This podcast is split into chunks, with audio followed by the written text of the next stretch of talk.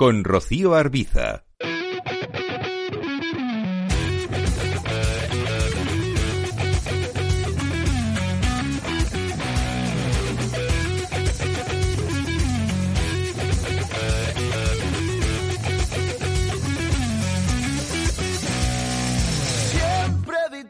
Sol, ella no duerme, buscando el olor de un ritmo hirviente. En trance al mirar Es momento de arrancar el consultorio de bolsa. Estamos en mercado abierto, estamos en Capital Radio y estamos dispuestos justo ahora a ir resolviendo dudas que ustedes puedan tener con sus inversiones, dudas que puedan tener sobre cuál es el momento actual en el que están los principales índices, en el momento en el que está el mercado. Está para tratar de resolverlas con nosotros esta tarde Carlos Doblado, analista de Black Bear Broker. Hola Carlos, ¿qué tal? Muy buenas tardes. Hola, buenas tardes, Rocío. ¿Cómo estás? Bueno, hemos escuchado, venimos escuchando cada vez de forma más insistente, no solo em, previsiones de grandes firmas de análisis comentando que ahora hay que esperar más subidas de, tipos o, o durante más tiempo eh, tipos altos, tanto en Europa como en Estados Unidos, y se empieza a hablar también insistentemente de cuando flaquearán las bolsas porque no ven muy razonable el comportamiento que vienen experimentando en los últimos meses. ¿Cómo lo ve? Porque hay muchas dudas. eh, mi misión no es entrar en... ¿Es? técnico yo... ¿Eh? Creo que tenemos problemas con ese. Digo que hay muchas dudas. No sé si tenemos ¿Rocío? problemas con la conexión, Carlos. Vamos a intentar retomarlo para ver si, si le podemos escuchar un poquito un poquito mejor. Vamos a, llamarle por otra vía, si le parece, y aprovecho entre tanto para ir recordando a nuestros oyentes cómo pueden participar con nosotros en este espacio.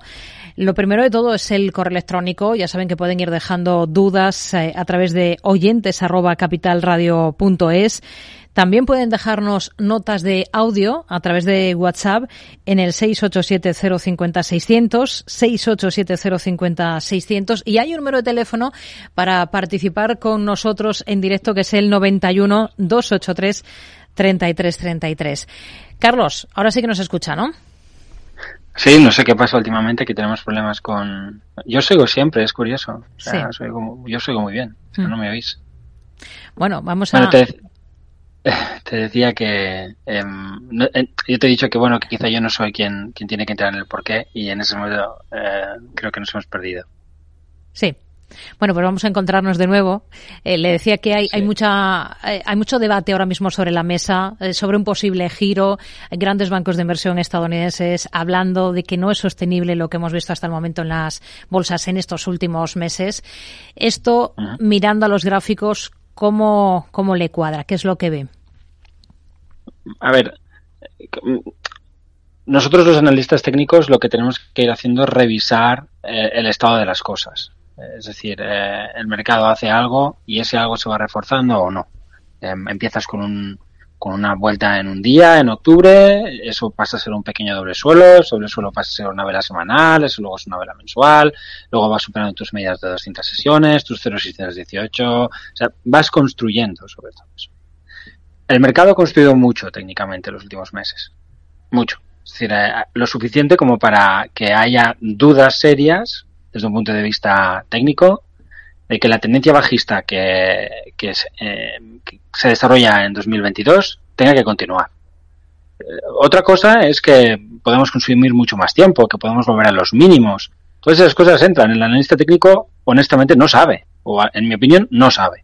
Tiene que irlo valorando a medida que va pasando el tiempo y van sucediendo cosas. ¿Qué es lo que ha pasado en las últimas semanas? Pues en las últimas semanas lo que teníamos básicamente era, al menos es lo que, lo que yo he comentado en tu programa, lo que también he escrito en el Confidencial. Había dos elementos problemáticos. Uno, la caída de los bonos. Que los bonos estaban volviendo a sus dinámicas bajistas y las bolsas no. Yo he titulado, o sea, yo he hablado de esto en mi tribuna semanal de los lunes en el Confidencial como el problema. No, no como el problema. Esta es la cuestión que no, que no, que no le viene bien a las bolsas. Eh, y de hecho, hace dos o tres días vimos rupturas de soportes importantes en el mercado de bonos, ya no en el corto plazo, sino un poquito más allá. Y da toda la sensación de que los bonos van a seguir presionando. Ese es el mensaje que nosotros hemos transmitido a los lectores de mi análisis diario en Blackbird mm, hace ya dos o tres días. Eh, ¿Qué pasaba también hace un par de sesiones? Pues que el Dow Industrial se dejaba ese primer soporte del que hemos hablado. Eh, yo recuerdo un artículo que publicaba hace unos días en la Confidencial y en Blackbird y decía que hable la inflación, que hable el mercado. Entonces, eh, la inflación, o sea, el último dato que hemos tenido, no, era el de inflación, ¿cuál es el último dato importante que hemos tenido hace unos, unos pocos días? Era, no sé si era la FED, no recuerdo ahora mismo, no sé si ha sido el dato de inflación, el de la, sí, el de la inflación, ¿no? Que salió en el 7,2, es decir, un poco peor de lo que el mercado esperaba, o, fin, eh, vimos una, una, inflación menos benigna de la que el, mercado estaba descontando. No pasó demasiado, es decir, la sesión no fue muy llamativa, pero sí fue un intento de ruptura de la zona de resistencia y fracaso, una vuelta en un día. Eso ya era algo feo, es decir, el mercado probablemente va a atacar la zona de soportes. El mercado se mueve hacia la zona de soportes y tiene una vuelta en un día en la zona de soportes. Bien, o sea, una corrección hasta ese momento de mínimos dentro de lo que podría ser una especie de patrón triangular. Esto cambia el martes. Esta vela negra, con ruptura de este doble techo aquí, ya nos dice, cuidado, ya tienes ruptura de directriz alcista, ya tienes un doble top, en el índice que ha estado un poco Mm, pues desmintiendo estas mejoras que hemos visto en enero. En enero hemos visto una fuerte recuperación del Nasdaq, una recuperación muy notable del, del Russell 2000 hasta su primera zona de resistencia, es otro nivel que hemos comentado en tu programa como muy importante, como clave para valorar la posibilidad de un techo, o sea, de un suelo. Es esta resistencia intermedia. Tienes que romper eso para que la dinámica de máximos decrecientes desaparezca. Y eso no está pasando. De momento el mercado ha, ido a esos 10.600 de los del retorno del índice y ahí, exactamente ahí, se ha detenido. Y se ha vuelto atrás. Y lo ha hecho pues sin, demasiado aviso, con, una típica vuelta en un día. Pues mm. empieza a corregir, al principio puedes pensar que es, bueno, solo una corrección.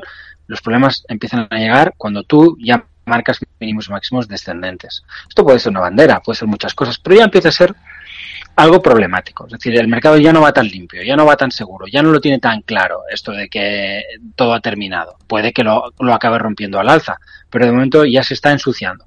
Y se está ensuciando con un, como digo, tras una ruptura muy violenta de resistencias que no ha sido apoyada por el Dow Industrial. Podemos ver a la izquierda como el Dow Industrial en ningún caso sus pues 34.400, 34.700, que eran las, las zonas a batir. O sea, por encima de ahí tienes una señal de, continuidad. Tiene cierto sentido lo que está pasando, porque la recuperación ha sido tan violenta que es normal que corrijas incluso que hagas mínimos y máximos descendentes. Es decir, por ejemplo, ver al Dow Jones en los 32.000, pues eso ha sido normal desde el principio. Desde el principio, en términos de Dow Jones, porque ha sido muy violenta su recuperación. Es verdad que en el resto del mercado, como ha costado mucho más, pues parecía que podía haber espacio y que la corrección del Dow pues podía seguir, eh, bueno, podía ser suficiente por esa fuerza eh, tan notable que había despertado a fines del año, del año pasado. ¿Qué estamos viendo, por tanto? Bueno, estamos viendo un mercado que ha roto algunos niveles importantes, no todos, ni mucho menos, pues me, vuelvo a referir al, nivel clave que tiene el Russell 2000, para mí el más claro de todos los índices en esta, digamos, en esta, pues eh, en este momento del mercado, donde tenemos un debate serio sobre si lo que hemos visto es una primera pata de un gran mercado bajista o es todo el mercado bajista. Eso como puedes ver, aquí presentamos doble zona de resistencia. Techo de canal. Esto podría ser una bandera de, continuidad bajista. Y en cuanto empieces a tener mínimos y máximos descendentes, pues eso empieza a poder ser pues más probable. Primero has tenido una recaída normal y corriente en un gráfico semanal. Eh, no tenía por qué ser nada, nada preocupante. Tienes una ruptura muy, muy clara en velas semanales de esa resistencia del mercado, viene fuerte. Pero la debilidad empieza a aparecer, no pasa nada, hasta que pasa. ¿Cuándo pasa? Pues desde luego no en 10.600, sino cuando empiezas a perder soportes, cuando pierdes esos 10.000, el mercado te tiene que caer un 5% para empezar a mandarte un mensaje en la tendencia de orden superior, que es la que está en discusión, porque la de corto plazo todos sabemos que es alcista desde octubre. Y la de fondo, todos sabemos la, que viene desde, el larguísimo plazo, pues también todos sabemos que es alcista y si quieres siempre lo será. Y la tendencia un poco que viene desde finales del 21, primeros del 2022, del 2022 que es la que ha deteriorado los mercados, esa sigue estando ahí. Hemos visto algunas resistencias importantes superarse, pero no, no por un margen suficiente y, y no de una forma general, pues como podemos ver aquí en el caso del Russell 2000. El lado industrial se ha frenado en su primera zona de máximos descendentes, un poquito por encima, son los, son los altos del, del, pasado verano. Lo mismo el Russell 2000. Si quieres, si nos vamos al Nasdaq, pues veremos que aunque ha intentado progresar pues muy bien eh, este año, rompiendo resistencias, pues también se está viniendo abajo y se está situando por debajo de esas zonas de soporte, vamos a llamar clave.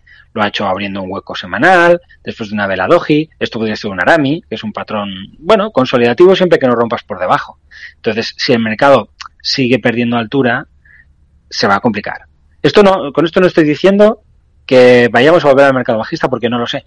Vuelvo a decirte lo que te he dicho siempre. Las condiciones para un suelo en tendencia principal están dadas y casi siempre que hemos visto estas condiciones se ha producido una vuelta a los máximos históricos, en el, al menos en el caso del S&P 500.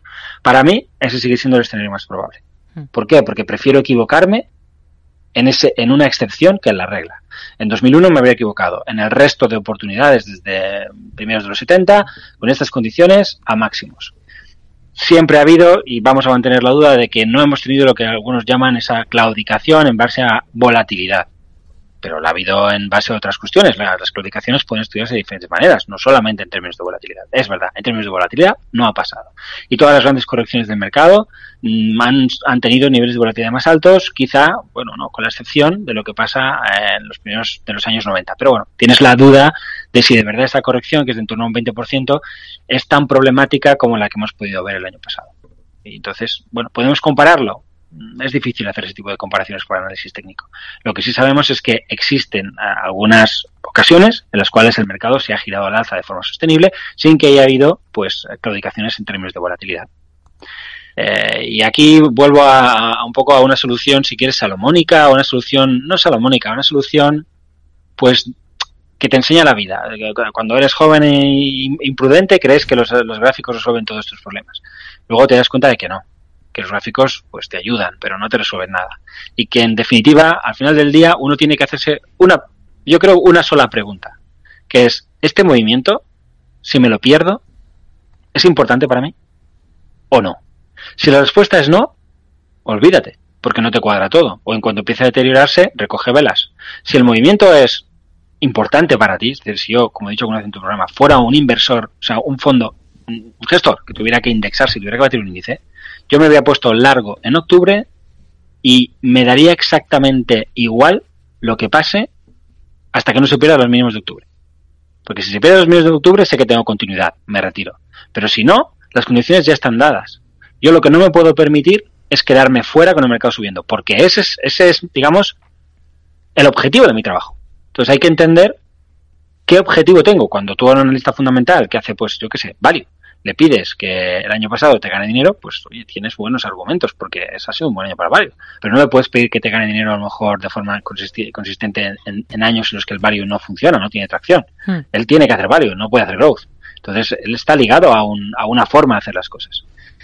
¿A qué están ligados los analistas técnicos? A las tendencias. Pero luego, estas tendencias eh, se expresan de múltiples maneras. De corto, de medio, de largo plazo. Eh, puedes puedes pensar en si esas tendencias están revirtiendo o no una, una o sea, están devolviendo el mercado una tendencia superior. ¿Cuál es la que tú quieres trabajar?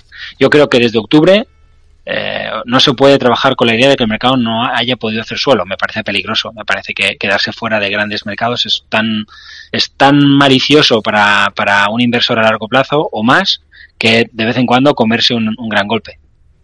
Solo que los grandes golpes pues pueden doler más, pero no son tan maliciosos porque se, se, suele salir de ellos y de quedarte fuera de los mercados puede ser mucho más costoso en términos económicos. Y al final del día aquí estamos para hacer dinero. Entonces, eh, yo creo que no podemos ahora mismo, ¿eh? y las cosas están empeorando un poco, no podemos trabajar bajo la idea todavía de que el mercado se vuelve a mínimos. Habrá que ver qué pasa en cierre semanal, habrá que ver qué pasa en cierre mensual. Sí que es verdad que si se las prometía muy felices el mercado las primeras semanas del año, mm. pues ya desde que hemos visto rupturas de estos primeros soportes, hay que empezar a cuestionar estas ideas y hay que empezar a reducir exposición. Yo, por ejemplo, que estaba como en un 65%, y he bajado hacia la zona del 55%. ya está, o sea, he hecho un ajuste y dirás, bueno, pues 10 puntos, pues 10 puntos. Yo hago estas cosas, yo no voy de 0 a 100, no me interesa. Voy ajustándome en función del riesgo que mido, que el mercado sigue progresando y sigue perdiendo niveles. Por ejemplo, hoy, que hoy en cierre perdemos este doble techo del Dow, pues tengo una nueva señal potencialmente bajista. Pues tendré que volver a ajustar. Y ya está. Y en algún momento el mercado entra en tendencia y me quedo con estas posiciones, que sean bajas o sean altas pero mientras tanto pues me toca bailar y, y, ahora pues el mercado te está diciendo que tienes que empezar a bailar recortando un poquito el riesgo pero con la idea de que la tendencia de fondo la que vamos a decir que, que, provoca grandes variaciones la que viene de, la, de, 2022 esa tendencia no ha sido anulada por, por el mercado en toda, con toda esta recuperación tan tan notable han mejorado muchas cosas pero no hemos conseguido suficientes cosas como para, para darlo por hecho. Otra cosa que, que puede ser problemática, y también hemos hablado en tu, programa, en tu programa de ello, es lo que pasa con la volatilidad, con el VIX, con el VXN, con las volatilidades en Europa. Hmm. Eh, si cogemos el, el VIX, nos vamos a dar cuenta que el rebote, hemos visto estos días, pues plantea una formación de cabeza y hombros y una ruptura, con gap además, de resistencia. vemos algo eh, que acompaña este deterioro de los precios. Es verdad que esto finalmente puede ser simplemente, si queremos, una, una bandera y que no tiene por qué haber más. Pero cuidado con que esta volatilidad no empiece a retroceder y, y esto siga aumentando, porque podemos ver problemas. Esta área de volatilidad, en el caso del VIX, en el caso del WXN, no, pasa en Europa, pero en el caso de las volatilidades americanas, es un área muy fuerte de, de, soporte. Y no solamente en el, en el, proceso que viene desde el 2022, sino como puedes ver aquí, desde el proceso de volatilidad ascendente que el mercado sufre desde el año 2018 decir, el VIX está sobre su línea de tendencia principal alcista. Es una zona muy fuerte de soporte. Y no perforarla nos mantiene en términos de volatilidad en un mercado alcista de volatilidad, que es un mercado que tenemos desde el 2018. Esto te demuestra que los mercados pueden subir y la volatilidad también. Hmm. Que a veces la gente esto lo entiende mal. Eh, y, y, me voy a los años 90. El mercado estuvo subiendo los, creo que desde el 94 hasta el 2000 eh, y, y, seguimos haciendo máximos y la volatilidad subía. Pero estas son cosas de mercados maduros, eh, mercados que tienden a, bueno, pues a un declive en algún momento del tiempo de los siguientes años, hmm. ya no son mercados plácidos. Eh, rebotar desde aquí tiene, tiene problemática. Si lo hiciéramos desde más abajo, empezaría a sentirme muy aliviado porque estaríamos rompiendo esa, esa tendencia alcista de medio y largo plazo y ese sería un argumento bastante bueno para, sí. eh, vamos a decir, afirmar que los progresos del mercado en precio son suficientemente notables y ser concluyentes porque tienen un apoyo de la volatilidad que hasta ahora no han tenido. Y yo he estado hablando de esto, de la volatilidad y de los bonos como el problema. Y de momento tanto volatilidad como bonos están empujando en, en el sentido en el que los bajistas pues quieren ver al, mercado remar. Esto es un, esto es un 10 años americano. Podemos ver cómo, cómo hemos perdido soportes. Eh, si nos vamos a un 30 años, veremos también cómo hemos perdido pues una zona de soporte importante con un ligero cierre hace un par de días. ¿Es suficiente para dar la porrota? Pues no. Hoy, de hecho, pues con el, el mercado de bonos no está acompañando al mercado de renta variable a la baja. Esto sería positivo. Incluso a lo mejor conseguimos que el mercado de bonos aguante. Parece importante esta zona de, los, de las 124 figuras en el, en el, en el tibón americano. Un cierre de esos, de esos niveles, de, en cierre semanal, por ejemplo, por debajo de ahí, mañana tenemos datos importantes, pues podría ser, mm. podría ser un problema adicional en, en la cuestión que tú comentabas para conducir tu, tu al mm. final, los interrogantes que, que, tú te haces, ¿no? Es, oye, ¿qué pasa con los tipos de interés? Bueno, pues eh, yo creo que son los bonos los que nos van a decir. Esta tensión que el mercado está sintiendo sobre los tipos de interés ya se veía venir desde hace días. Eh, aquí arriba tenemos precisamente ese tipo de patrón. Y aquí tenemos ese tipo de ruptura. Primeros de febrero el mercado de bonos empieza a presionar y lo hace desde una zona de resistencia importante. Media 200 sesiones, máximo previo, bueno. Entonces, eh, ahora has llegado al nivel de soporte intermedio. Si tienes ruptura de aquí, pues lo que pase eh, en las bolsas puede, puede complicarse más. Hmm. Si el mercado de bonos se detiene aquí, pues quizá el Dow Jones simplemente está en un proceso de lateralidad normal de varios meses después de un, bueno, pues un rally octubre-diciembre que fue absolutamente descomunal, histórico, desde luego. Sí. Bueno, pues esa es la escena que tenemos ahora mismo, a la que nos enfrentamos. Vamos a ir con dudas de oyentes. Vamos a escuchar, por ejemplo, esta nota de audio que nos ha dejado uno de ellos, Carlos. Hola, buenas Muy bien. tardes, don Carlos y Rocío. Eh, sencillito, telefónica, ¿hasta dónde? El giro de hoy es normal, yo lo considero normal. Yo entré hace tres cuatro días en, en 368 y hoy me he salido en 393 y he vuelto a entrar en 3 en 384. Bueno, pues a ver si nos da el 4. Gracias.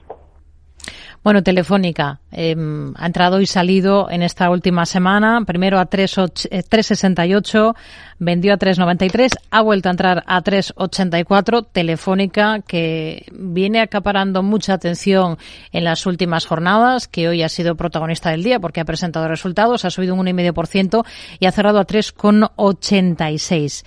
Em, un pelín por, por arriba de ese último precio de compra de este oyente. Con, con Telefónica, ¿cómo, lo ve? A ver, em, bueno, comentaros que os estoy yendo, a ti te oigo un poquito mejor, Rocío, con lo cual he entendido Telefónica, el oyente prácticamente no le entendía nada, eh, por si podéis arreglarlo un, poquitín. Em, a ver, Telefónica eh, se enfrenta a su medida de 200 sesiones, eh, la ha dejado atrás, eso es positivo para el valor, lo hace hoy con una vela de escape, pero es una vela poco concluyente, es una vela de onda alta y, no parece el, tipo de patrón en ruptura que quieres ver. Mañana a lo mejor tenemos una fuerte subida y ya está. Em, es verdad que los precios se han situado, como puedes ver en el gráfico, por encima de la zona del 380, que es un, techo de canal alcista. Esto nos lleva al debate de ajustar o no ajustar dividendo. Este techo de canal alcista no existe si no ajustas dividendo no está, verás un gran doble suelo y no tienes esta resistencia. Aquí, en la zona del 380, hay mucha resistencia si tomas en cuenta eh, este, este ajuste. Eh, para mí es muy favorable para los precios que, que hayamos superado este nivel. Es verdad que a muy corto plazo parece que tenemos como cinco ondas, sería una primera onda, una corrección en la zona del 350, nos vamos al 3, al 378, 3, casi 380, sí, la zona del 380 y ahí hemos tenido dos o tres días de parón y bueno, el rally de hoy. Y eso podría ser un movimiento en 5, en, muy corto plazo, lo que viene desde el 3,40 y poco hasta el 3,90 y algo. Con lo cual es normal que el precio pues se pare a muy corto plazo, consolide y luego quizá quiera, seguir subiendo. Pero el progreso de Telefónica es, muy notable, eh, se produce desde zonas de soporte intermedio bastante fuertes y, está mm, pues empezando a, ser capaz de batir resistencias intermedias importantes. Abierto con Rocío Arbiza.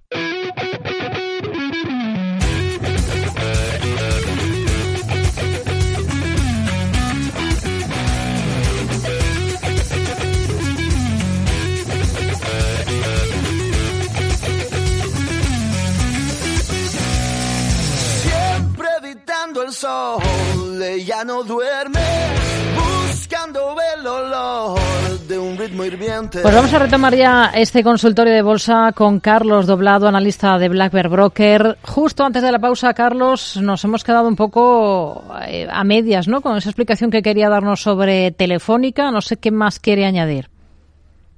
No, simplemente que eh, la debilidad de la que estábamos hablando en el mercado americano no se ve en, los activos europeos por ninguna parte. Eh, esto es algo que, acompaña a la recuperación prácticamente desde octubre, ¿no? Donde el Dow Jones sube mucho, el conjunto del mercado americano pues no hace nada parecido. Eh, quizá el NICE, pero en general muchos índices no, no acompañan con esa radicalidad con la que sí acompaña la bolsa europea y esa, esa fuerza se sigue viendo incluso ahora que el DAO, que el DAO está débil, podemos coger cualquier, cualquier gráfico y, vemos un, un, mercado que, bueno, está aguantando arriba y no, no se debilita, no tenemos ninguna ruptura y eso, pues lógicamente le viene bien a, Telefónica, ¿no? ¿no? No hay presión en, la, en las bolsas europeas, no hay, no hay ventas de momento. Hmm. Quizás si el DAX pierde esta zona de soportes que hemos visto eh, definir los últimos días, niveles del 15.200, tenemos, tenemos ahí un, un, hueco importante, pues tendríamos una formación de cabeza y hombros pequeña de corto plazo podríamos decir que Europa también está debilitándose, pero ahora mismo no.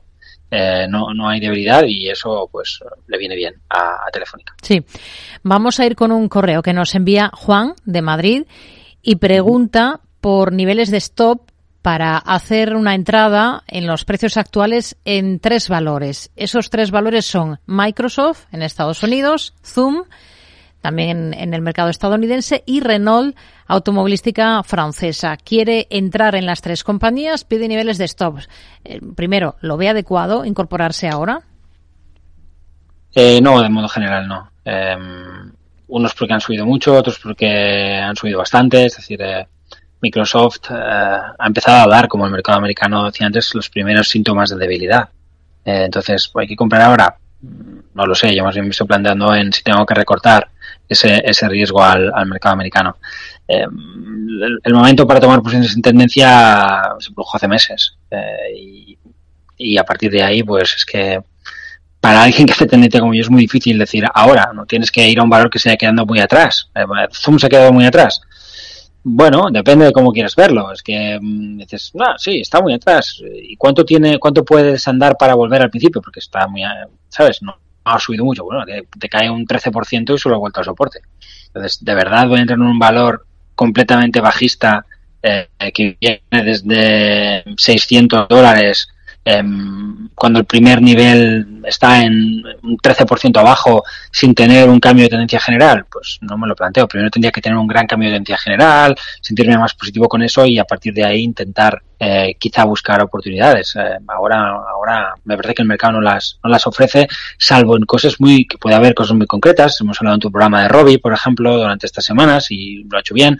Hoy hablaba yo en el confidencial de, ya mira, es un valor que se parece, no es lo mismo, pero se parece. Eh, de hecho, un oyente eh, recordarás la semana pasada nos hablaba en, el programa de que él ya había tomado posiciones en la zona 9 y yo le comentaba que que, bueno, no se había producido nada, pero que debería producirse, es decir, que es lo más lógico en términos de correlación con el conjunto.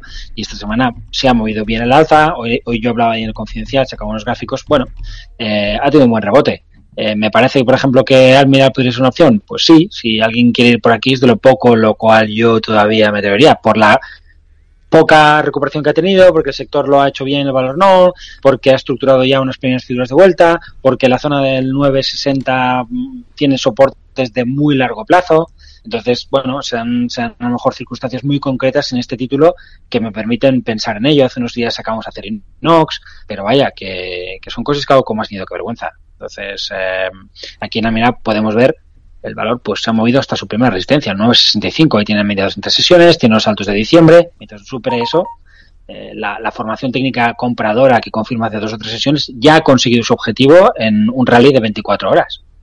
Ya está, es decir, lo que tenía que hacer ya lo ha hecho. Si, si habrá más o no, ni idea. Eh, volvería a decir lo, mismo que le dije al oyente. Pues sí, parece que sí, porque el mercado empuja. Ahora, ya estamos viendo que el mercado en Estados Unidos ya no empuja tan claramente. La semana pasada no había dudas. Esta semana ya, o no había muchas dudas. Esta semana empieza a haber bastantes dudas.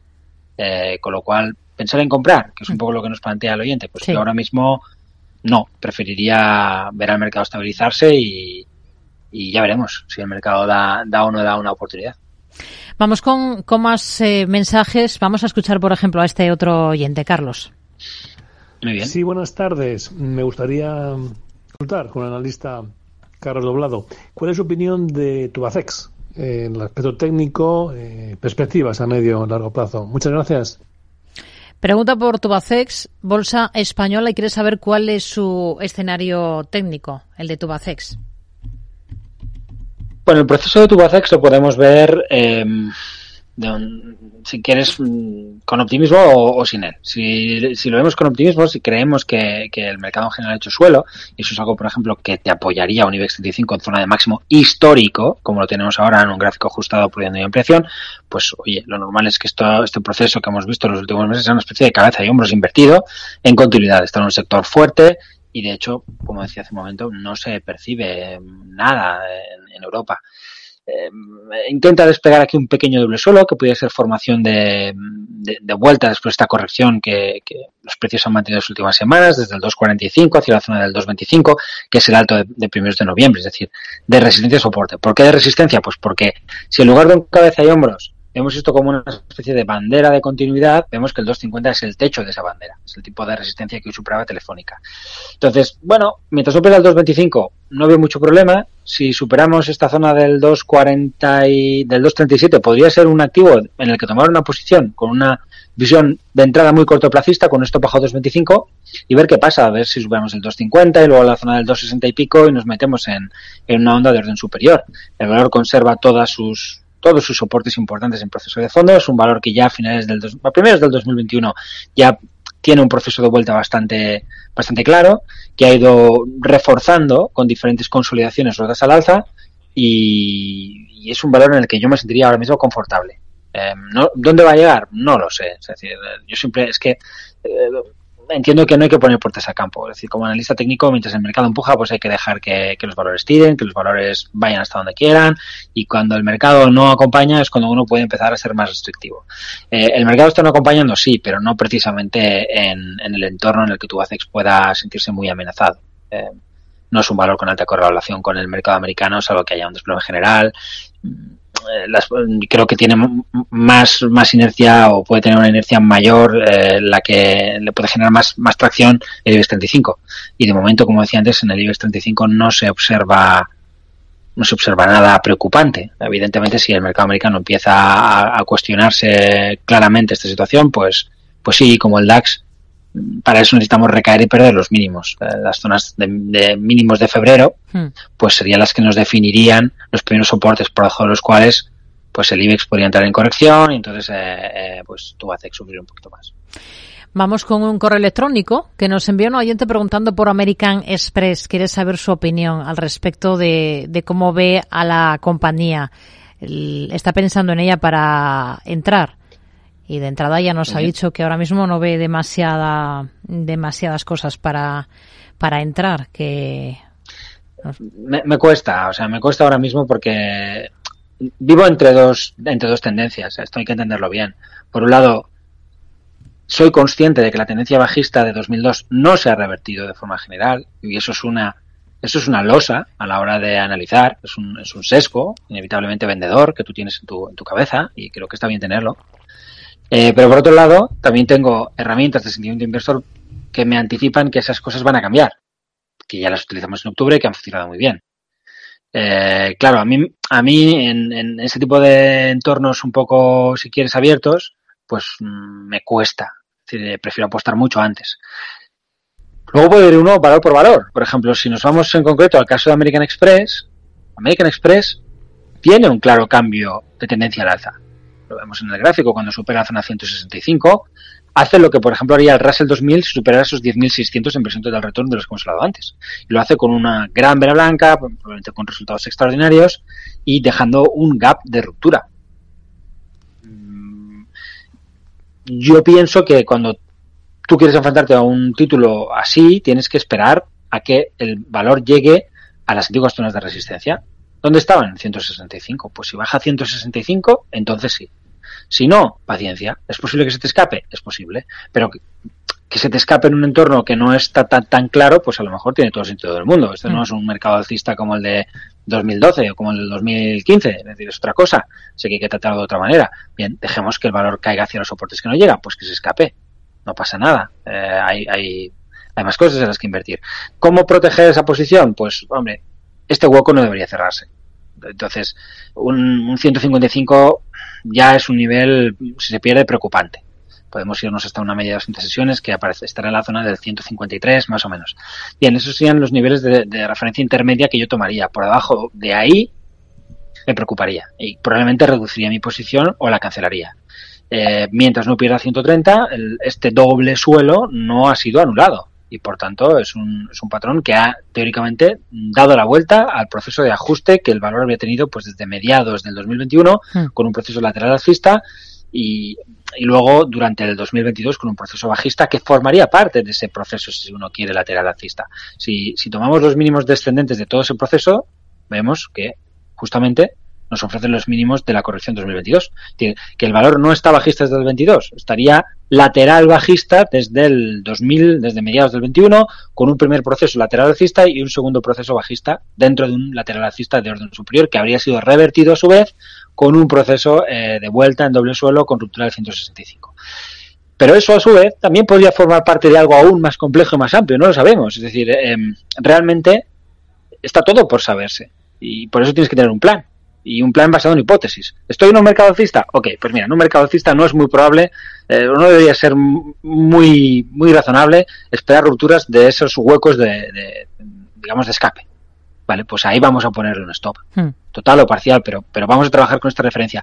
¿Por qué? Porque al final del día el análisis técnico no es una herramienta de previsión, es una herramienta de validación. O sea, es una herramienta más de, más que de validación, de refutación. Tú puedes tener unas ideas, y el análisis técnico te permite mantenerlas o no, como hace la ciencia. Y mientras no se demuestre lo contrario, pues esto mm, provisionalmente lo puedo considerar válido.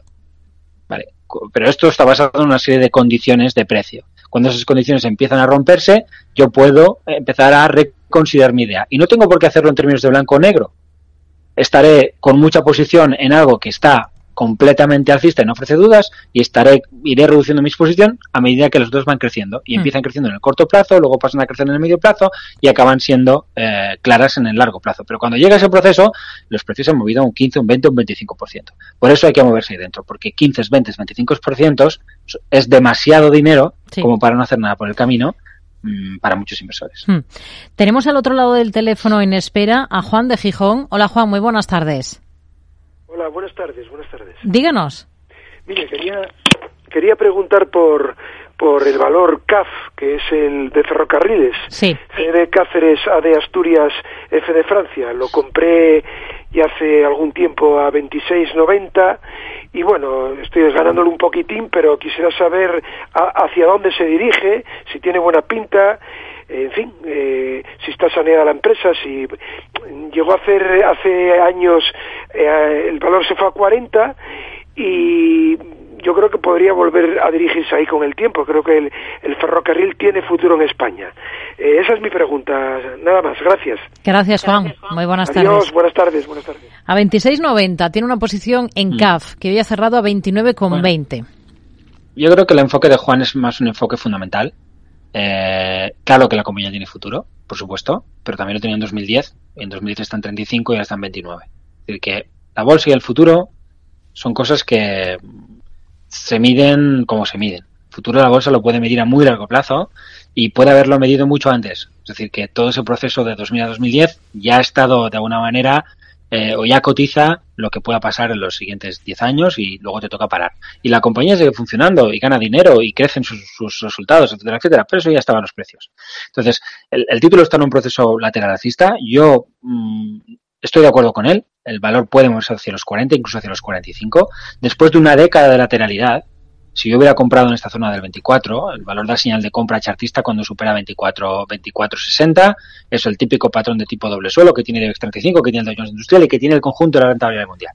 Y luego tiene un proceso de lateralidad aquí, que ha roto al alza, la zona del 28.50, que en principio refuerza eh, el proceso de recuperación. Ha superado su media de 200 sesiones, se ha detenido en su primera gran resistencia, que es el nivel de 30.25. Ahí el precio se ha detenido. Esa es una resistencia considerable. Por encima de ahí, las cosas ya empiezan a mejorar no en el corto plazo, no sino en el, en el corto o medio plazo. Ya vamos más allá. Y esa posibilidad de hacia 40 se vuelve más probable. No es que vaya a pasar, es que se hace más probable. Si yo hubiera estado, yo hubiera comprado CAF en la zona de 24, eh, después de 10 años de lateralidad, yo pensaría en invertir durante mucho tiempo. Es decir, no pensaría en me voy a mover hacia 40. Yo creo, yo mi operación sería en, bueno, CAF, le voy a poner un stop por debajo de, vamos a decir, 18, pero yo voy a vender CAF nunca antes de los 80. Pero claro, si tengo que estar 5 años, estoy 5 años. No sé si me explico. Sí. Es un poco, yo creo, la lógica en la que él quiere funcionar. Es decir, la, compañía es buena, la compañía tiene futuro, bien, esas cosas se dirimen en el, en el proceso de largo plazo, no en el proceso de, de tres o cuatro añitos. Vamos a... Bueno, pues que lo tenga presente a la hora de gestionar la posición. Hmm. Vamos, Carlos, si le parece, a escuchar a este otro oyente. Hola, buenas tardes. Soy José Luis de Madrid. Llamaba para ver si podían analizar dos valores. Uno es Indra, que estoy dentro a 11 euros, y el otro es Azcoyen, que estoy dentro pues a 4 euros, 4,50. Eh, hoy este último ha hecho un movimiento muy raro. Venga, muchas gracias. Indra y Azcoyen. Comenzamos por Indra, si le parece, por la tecnológica, y luego vamos con Azcoyen y ese movimiento raro que comenta José Luis.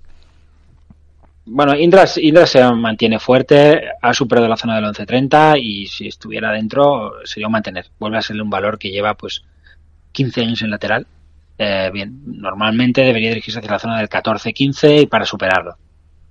No es de mis compañías favoritas, desde luego, porque bueno, eh, todos sabemos que el BOE es su, es, su modo de vida, pero las cosas han cambiado bastante técnicamente en los últimos meses y, el título tiene buen aspecto y debería poder, como digo, moverse hacia esos 14-15 eh, antes de tener problemas.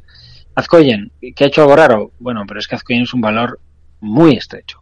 O sea, Azcoyen estas cosas las hace mm, cada dos por tres.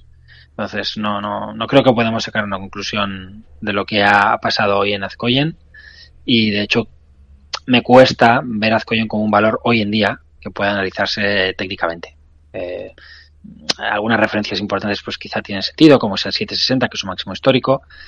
Mm, soportes muy claros, como el que ha podido definir pues la zona del 560, pues también parecen ser una buena referencia.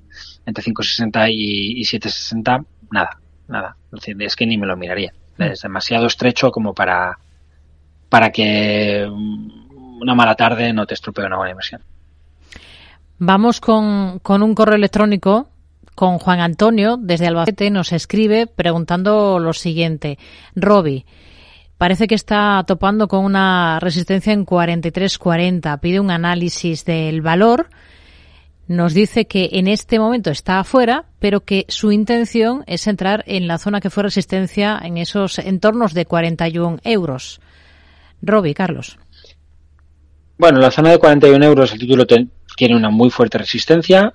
Eh, recular hasta ahí, pues en principio técnicamente nos deja una zona de compra. Eh, luego se puede trabajar con dos stops, uno agresivo en 39.50 y otro ya tendencial eh, bajo la zona del 35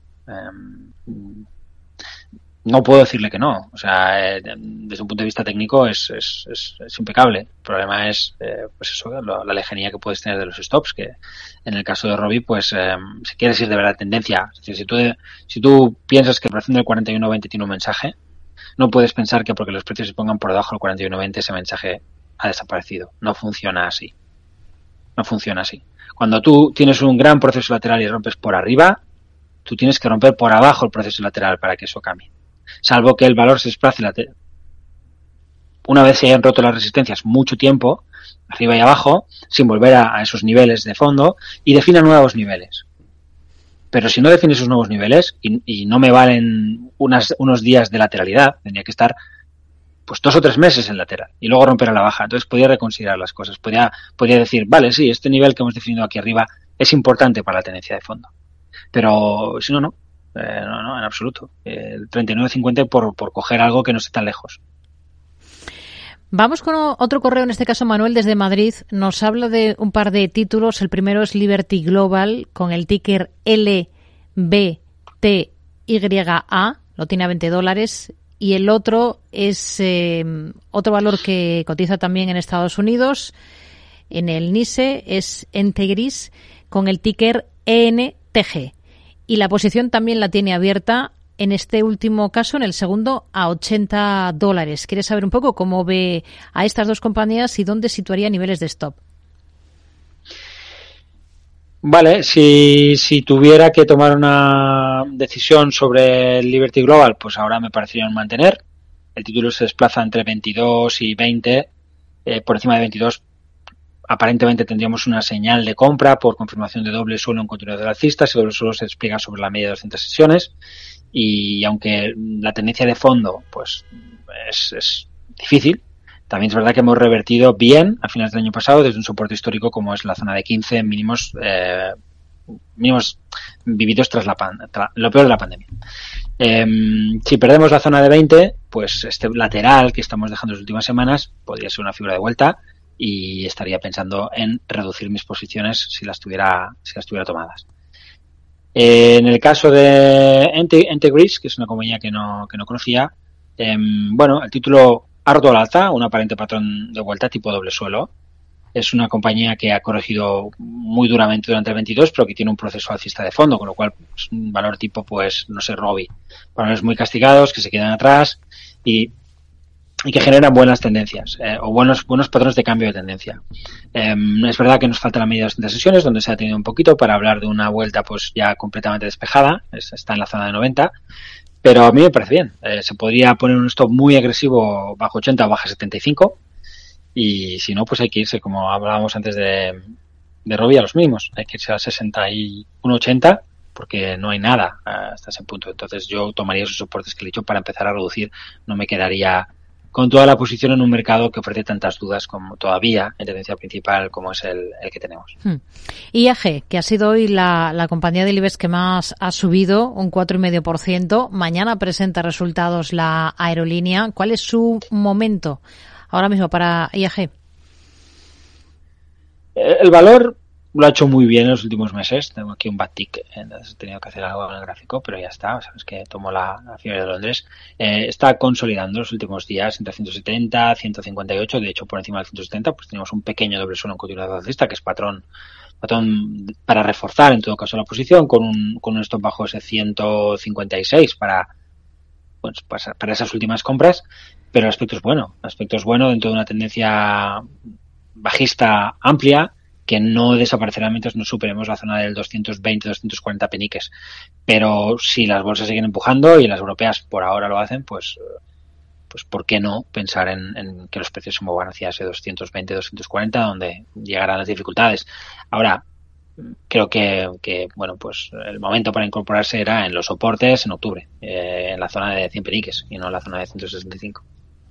Nos quedamos entonces con esta idea para esta compañía, para la aerolínea IAG, como decíamos, a la espera de mañana de su presentación de resultados. Mañana son muchas las compañías de la bolsa española que rinden cuentas. Tendremos también resultados, por ejemplo, de ACS, que ha estado hoy también entre las mejores dentro del selectivo.